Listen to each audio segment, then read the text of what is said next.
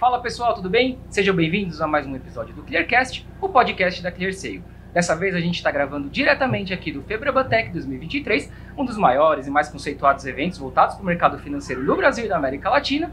E a gente está aqui produzindo uma série especial de conteúdos para vocês curtirem com a gente e terem muita informação. O nosso tema de hoje vai falar do que, a gente pode esperar do mercado financeiro para os próximos anos e de repente até já para 2023. Prevenção de risco, inovação, tecnologia e tudo que há de importante para mover o ecossistema digital. Fique ligado porque está começando Clearcast, o podcast da ClearSale. E para bater esse papo comigo, eu tenho um convidado super especial, que é o Ricardo Schisman. Ele é presidente da Matera. Ricardo, obrigado por aceitar o nosso convite, seja muito bem-vindo. Vou pedir para você se apresentar para o pessoal brevemente. É um prazer ter você aqui com a gente. Obrigado, Felipe. Obrigado, ClearSale, pelo convite. Estou bastante motivado aqui, não só pelo evento, mas também por participar aqui do podcast. É, então, eu sou o Xisman, eu vim de uma vida de consultoria, passei 29 anos numa empresa de consultoria no mundo de tecnologia e, e negócios.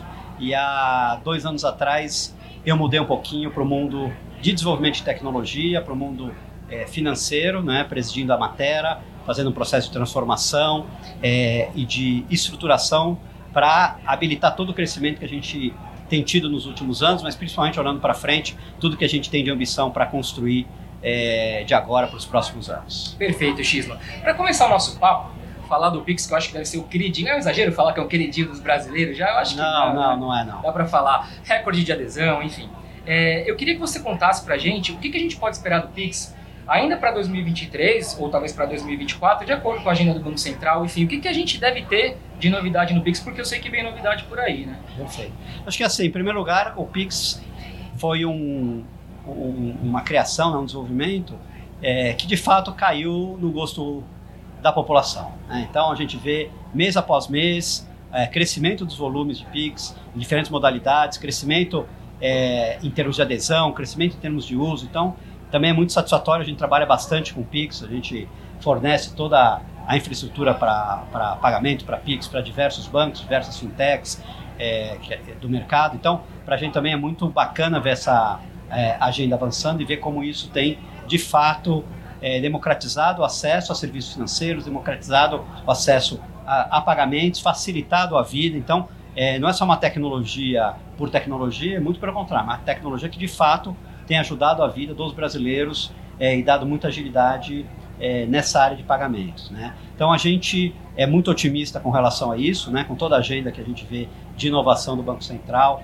é, das novas modalidades, né? acho que talvez com destaque especial aí o que tem pela frente do Pix Crédito, né, que deve ser uma, uma nova modalidade que acho que tem tudo para cair no gosto é, do público, né, até determinados segmentos né, que talvez não tenham acesso ao crédito da forma como é, é possível hoje, começam a ter essa opção a mais, começam a criar novos mecanismos até para quem recebe, receber de maneira diferente e, de fato, democratizar ainda mais o acesso ao pagamento, acesso a crédito, acesso a diferentes modalidades de é, transação que a gente tem por aí. E a gente tem a oportunidade de participar de alguns eventos. Uma vez eu, eu fui num, num evento, uma NRF, um grande evento do varejo em Nova York, e lá eu nunca me esqueço, um palestrante falou assim, quando o consumidor final percebe a tecnologia aplicada ali, é porque talvez alguma coisa tenha dado errado. Tem que ser totalmente invisível a questão de experiência do usuário. Muito bacana isso. Pessoal, agora que vocês já estão contextualizados, Xismo, eu queria que você falasse um pouquinho pra gente, ainda sobre Embedded Finance, o que, que a gente tem de desafios e o que, que a gente tem de vantagens, tanto para pessoas quanto para empresas. O que, que dá para a gente é. falar sobre isso? Sim, eu acho que em termos de, de tecnologia, a gente está muito avançado. Né? Então, acho que a gente já tem os mecanismos tecnológicos, é, os meios de pagamento, os trilhos que o pessoal gosta de falar, é muito avançado para permitir o embedded finance de uma maneira mais intensa. Né? Eu acho que a gente ainda tem desafios culturais, né? É, embutir esses, é, essas jornadas dentro de ciclos que não são tão óbvios, né? Comentei indústria, relação de indústria com seus varejistas, relação é, de franquias com seus franqueados, relação de escolas com seus estudantes. Ainda tem jornadas que o pessoal ainda não está é, muito familiarizado, né? Então ainda não faz parte do dia a dia. Você precisa olhar com uma forma diferente. Então são discussões que ainda exigem pensar de vez em quando um pouquinho fora da caixa, pensar como você tira proveito disso, como é que você trabalha é, com, com o seu público, né, com a audiência, com a estrutura que você tem, é, para facilitar essas jornadas. Então, é, eu, eu, acho que isso acaba sendo um desafio, de quando, porque tem que ser construído a ideia, tem que ser construído ainda o conceito em alguns desses casos. Né? Mas na hora que isso encaixa, ele vai naturalmente é, como parte é, complementar dessa jornada. E cada vez a gente tem visto mais inovação ao redor disso, mais gente interessada, mas ainda são jornadas que estão começando a ser desenhadas, é, ideias que estão entrando, é, estão saindo do papel, que estão começando a ser materializadas. É, e eu acho que talvez esse ainda seja é, o, o maior ponto aí de, é, de fricção nesse sentido. Perfeito. E você tem algum exemplo para passar para a gente, Isma, de tendências que a gente tem nesse sentido, falando muito em jornada, o que, que você está vendo, que você acha, inclusive, uma opinião pessoal, que, que pode dar certo, que você vê com muito otimismo também? Assim, eu, eu acho que, em primeiro lugar, é, é todas as situações que você tem um grande público, né, uma grande, um grande ecossistema, é, de, seja de fornecedores, seja de é, clientes né, ou de usuários, você tem uma grande tendência a aplicar com muito sucesso esse tipo de situação, tá? Então, é, isso vale no B2C e no, no, B2B. Acho que são bons exemplos aí que você consegue olhar. Agora, a gente está cada vez mais vendo é, jornadas inovadoras, em situações onde você usa Embedded Finance, né, o trilho do PIX, é, para traba trabalhar programas de fidelidade, de troca de pontos por produtos, de troca de pontos em em redes não necessariamente credenciadas. A gente vê isso nas fintechs de viagem, onde você já tem milhagem é, embutida com é, pagamentos. Sou cliente, inclusive, hein? diga-se então, de passagem. Então, a, é, é, a gente está por trás de muitas dessas discussões, a gente tem visto, tem usado toda a nossa tecnologia para ajudar a criar essas soluções. É, de novo, é, em lugares que não eram óbvios que você podia fazer isso, que não eram evidentes que essas é, coisas podiam ser construídas. E hoje a gente consegue construir de maneira é, segura, robusta, né? E cost effective. Então, não é, você não precisa criar um banco para fazer isso aí. Você pode ter todos os benefícios com um custo com uma, uma eficiência muito grande nesse processo, né? É, e aí acaba sendo também para diversos casos um grande motor de inovação. Você pode criar modelos novos, você pode usar modelos novos, é, no fundo de maneira quase que transparente, movimentando dinheiro, uhum. fazendo pagamentos, sem que isso seja exatamente o modelo que você está tratando. Então, fidelidade é, acaba sendo alguma coisa que você pode tratar dessa maneira, né? Programas de cashback, formas de reconhecimento de cliente, diferenciação por estabelecimentos, uma série de coisas que antigamente eram muito, muito difíceis de serem é, construídas, hoje são perfeitamente possíveis e muito rápidas de serem colocadas no ar. Então, é extremamente viáveis do ponto de vista de negócio. Né? Perfeito. Né? De você testar o modelo. Exato. Então você consegue colocar o investimento para você entrar num negócio desse não é, é não, não, é impeditivo. Você consegue colocar, consegue usar as a service, consegue criar uma série de mecanismos que você vai testando, crescendo, escalando e a partir daí você consegue é, estruturar o negócio como um todo. Perfeito. O Xman, e onde que a matéria entra é, quando a gente fala em jornada, quando a gente fala em todo esse ecossistema que a gente estava conversando aqui?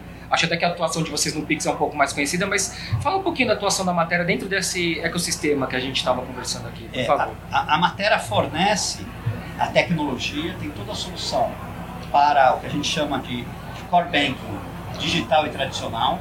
Então, quando você tem um banco digital você precisa ter uma estrutura por trás para processar o banco, para trabalhar desde a conta corrente até o final do regulatório, isso que a gente tem ali por dentro.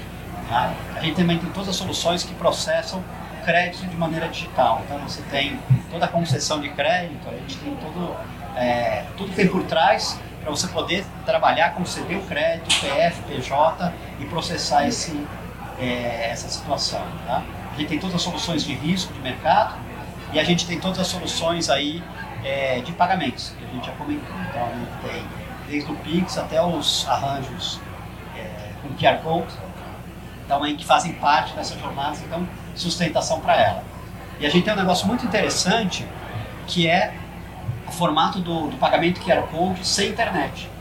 Então, a gente consegue fazer, criar um mecanismo onde o, o pagador consegue pagar uma transação sem ter internet. Então, muito bacana para diversas regiões. Ô Xman, eu quero pegar um gancho que a gente falou um pouquinho de Pix e Open Finance e eu queria também fazer um gancho disso com o Real Digital, né? Qual é a diferença de, do Real Digital para o Pix? Se o Open Finance tem alguma relação? Se um impacta o outro de alguma forma? O que, que você pode falar para a gente sobre isso? Sim, eu acho que são é, inovações, são diferentes inovações, elas se complementam, uma conversa com a outra. Tá? Então, é, o Pix é um excelente mecanismo de transferência de reais tradicionais. A gente vai ter certamente algum tipo de mecanismo depois de transferência dos reais digitais, em algum formato. É, e todas essas inovações elas vão de algum jeito fechar uma, uma visão de melhor serviço é, e de melhor disponibilidade desse tipo de recurso para a população certo. e para as empresas. Tá? Uhum. Tá? E tipicamente a gente entende que elas vão se complementando cobrindo diferentes use cases ou ah, modalidades de uso ou necessidades em cada um desses ah, dessas aplicações que ela possa ter. Perfeito. Tá? É, mas a gente vê com também bastante empolgação tudo isso. A gente vê essa evolução e vê o próprio Pix evoluindo, a gente vê isso se integrando lá à frente é, com o Real Digital, que ainda está é, em desenvolvimento, ainda tem uma série de coisas, mas a gente já está estudando também o assunto, como é que tudo isso vai se integrar com o que já existe disponível com as contas ideais e tudo mais, né? Como é que esse ecossistema todo vai acabar se fechando ao longo dos próximos anos. Tá? Mas com bastante visão positiva do, nível de inovação e do nível de serviço que a gente vai ter é, para as pessoas como um todo.